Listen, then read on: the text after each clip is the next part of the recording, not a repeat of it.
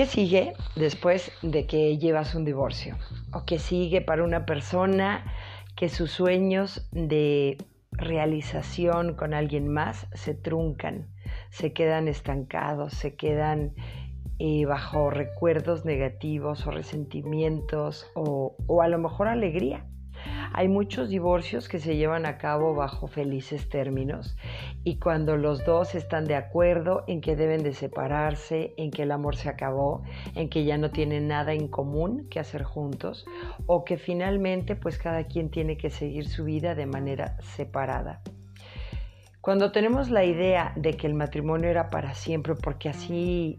pues así nos la vendieron, así nos la heredaron, así la compramos esa idea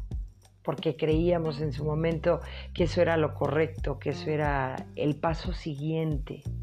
lo que teníamos que hacer cada uno de nosotros, o muchos, los que creíamos o creemos en un matrimonio, en una unión duradera de, para siempre, como en los cuentos Forever. Y de repente todo se torna para terminar. A lo mejor terminas bien, terminas mal, eh, si hay hijos, pues también de repente se suscita mucho pues drama y conflicto porque quién se queda con los niños cuando me tocan, ahora no te los doy, ahora tú quédatelos, ahora quién los ve, eh, quién los va a proveer, yo ya di, tú no diste, yo di más, dimos los dos, no dio nadie. Y pues es un juego, ¿no? De emociones, porque también los hijos eh, juegan un papel importante porque están en un desarrollo, tengan la edad que tengan, pero también necesitan ver a, las dos figuras de padre y madre, las necesitan ver firmes, con decisión, con fortaleza, con sabiduría, los, los, problemas que tengan o que tuvieron entre ellos dos, pues es entre ellos dos, pero no para los hijos. Y entonces se desata una serie de situaciones que se salen de control, porque cuando no hay una aceptación de, de responsabilidades, de actos y consecuencias de cada uno, tanto del esposo como de la esposa, pues es un ir y venir de emociones, de frustraciones, de corajes, de, rencores, de, de, es que tú hiciste esto, es que tú también, es que tú no hiciste, es que tú me dejaste, es que tú me dijiste. Y entonces lo que a lo mejor en un matrimonio te estuviste callando y guardando y conteniendo, pues llega el momento en que explotas, ¿no? Como una olla express y sacas todo y más porque pues obviamente viene el resentimiento, o sea, el sentimiento más resentirlo y resentirlo y resentirlo una y otra vez. ¿Por qué? Porque te lo quedaste callado, porque no tenías las armas para hablarlo, porque no tenías eh, la táctica para decir las cosas en su momento, porque no sabías cómo utilizar una comunicación asertiva y comentarlo o hablarlo con tu pareja de manera eh, tranquila y sutil. O tal vez sí lo tenías, pero tu pareja no tenía esa recepción adecuada, no tenía esa tolerancia a la comunicación. Aquí influyen muchos factores porque cada uno como ser humano tenemos diferentes preparaciones, eh, valores, educación, creencias, objetivos, etcétera, etcétera, complejos o no complejos. Y lo más importante es que si vas a aceptar o no, tus errores y tus aciertos, pero no en una forma de estárselos echando en cara a tu pareja o de permitir que todo te lo eche en cara a tu pareja, sino de que haya una participación activa, sutil, amorosa de parte de los dos. Y cuando me refiero a amorosa no quiere decir que después venga el acto sexual, porque muchas parejas así arreglan o pretenden arreglar sus situaciones o sus malentendidos o sus infidelidades o sus irresponsabilidades. Otras parejas lo tratan de arreglar con el dinero, otras parejas lo tratan de arreglar con, con, someter a la otra persona, sea el hombre a la mujer o la mujer al hombre porque hay de los dos casos. Y entonces no hay una comunicación asertiva como tal, no hay acuerdos, no hay una planeación, no se pueden poner de acuerdo. Eh, a lo mejor hay mucho machismo, a lo mejor hay mucho feminismo, a lo mejor hay, ay, es que a mi mamá se lo hicieron y a mí no me lo vas a hacer. O fíjate que a mi papá se lo hicieron y tú no vas a venir a hacer lo mismo. O fíjate que a mi compadre le pasó algo así y no sé, ¿no? Entran muchas cuestiones de vivencias, de lo que hemos escuchado, vivido, eh, visto y obviamente pues entran los miedos adentro de nuestra relación. Entonces, bueno, cuando todo eso llega a un punto de ebullición, a donde ya ninguno de los dos se puede contener y ninguno de los dos quiere aceptar, ni quiere remediar, ni quiere seguir adelante, pues viene una ruptura viene una separación, viene un divorcio. Entonces ahora viene la repartición de los bienes.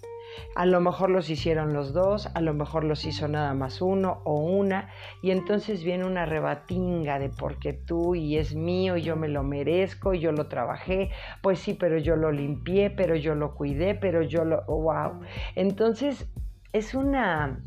pues falta de madurez que luego vamos teniendo, porque muchos hemos pasado por eso, ¿no? Y a lo mejor una parte quiere, quiere ser responsable y madura, pero la otra parte no, porque le embarga la culpa, los remordimientos, la no aceptación, la inmadurez. Cuando hay uno o dos eh, divorcios ya antes de este, porque también así, así es la vida, ¿no? Y lo que estamos viviendo, entonces vienen más corajes de parte del que ya lleva más matrimonios o del la que ya lleva más matrimonios. Y entonces todo parte de que no hay una aceptación, de que no hay una pues una visualización correcta de los hechos, de las consecuencias, de actos y consecuencias, de las responsabilidades de cada uno de los participantes en un matrimonio, ¿no? Y entonces, ¿cómo vivimos como divorciados? Ahora, hay divorcios que llevan un feliz término, como les comentaba, y que pues cada uno lleva su vida en paz, lleva su vida sana, sabes que no funcionó, acepto mi responsabilidad, yo acepto la mía, eh, cómo van a quedar los bienes, cómo nos vamos a, compartir eh, pues el seguir sacando adelante a nuestros hijos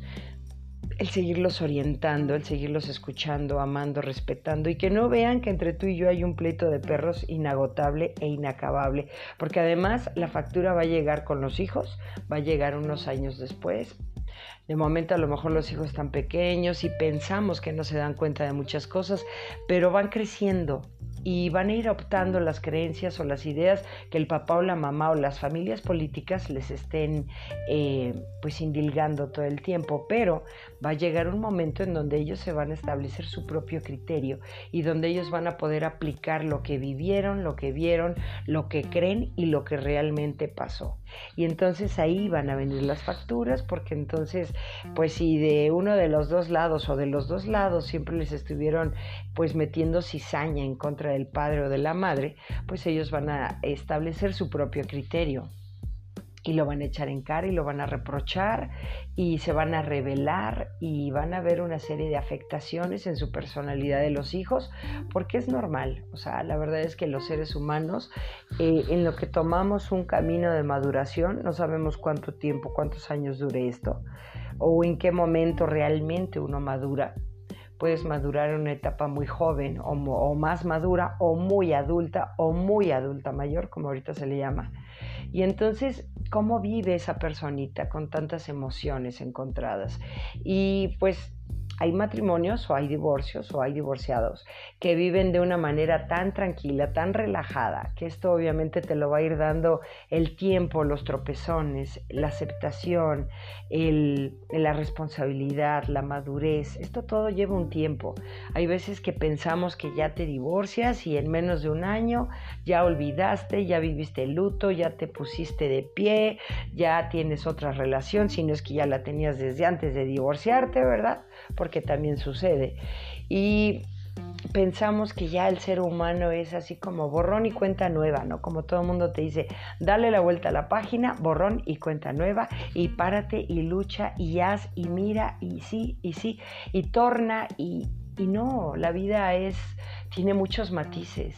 la vida es tan compleja, la vida es, es para aprender y hay gente que no se permite los errores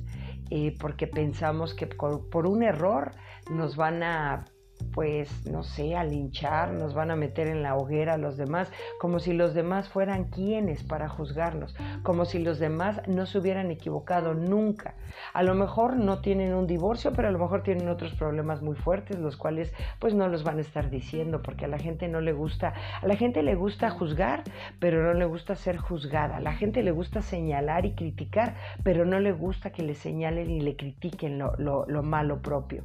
A la gente nos gusta poner de ejemplo, mira esos, mira los de allá, mira los de acá, pero no se dan cuenta de lo que tienen adentro de casa, de lo que tienen en su interior. Entonces, pues es todo un tema esto del divorcio. Y más cuando viene después de un divorcio entre hombre y mujer, pasan unos años, pasan un tiempo y a lo mejor el, divorciado pues busca una compañía en un hombre, no en otra mujer o la divorciada busca compañía de pareja en otra mujer y no en otro hombre. Entonces vienen más sentimientos encontrados porque uno se saca de onda, uno se pregunta qué pasó ahí, a poco tan desilusionado quedó, tan desilusionada, a poco, oye, ¿qué pasa? O ya lo traía. Entonces entra en una serie de conflictos y de pensamientos sistémicos que ya tenemos de años, de lo que nos fueron enseñando que era bueno, que era malo, y que ahorita en esta ola del mundo que vamos viviendo tan controversial, tan incongruente, tan lleno de vicisitudes que de repente no nos podemos explicar, surgen estas nuevas parejas neoliberales que tienen otro contexto diferente, sin criticar a unas y a otras, porque no quiero que se tome a mal nada de esto. Aquí solamente en estos podcasts se, se plantean los diferentes escenarios según las realidades que estamos viviendo cada quien. Y pues tiene validez para cada uno de nosotros, siempre y cuando te haga feliz realmente, feliz, vivas en plenitud, vivas en una relación amorosa contigo mismo, contigo misma, contigo y con tu creador, contigo y con tus creencias verdaderas, no, la que, no las creencias que te inculcaron, sino las creencias que tú tienes, que son las que vas a trascender, que son las que has vivido toda la vida y pueden ser creencias equivocadas y erróneas o pueden ser creencias que te ayuden a superarte y a salir adelante. Gracias por haber escuchado este podcast y soy Fabiola Cabrera.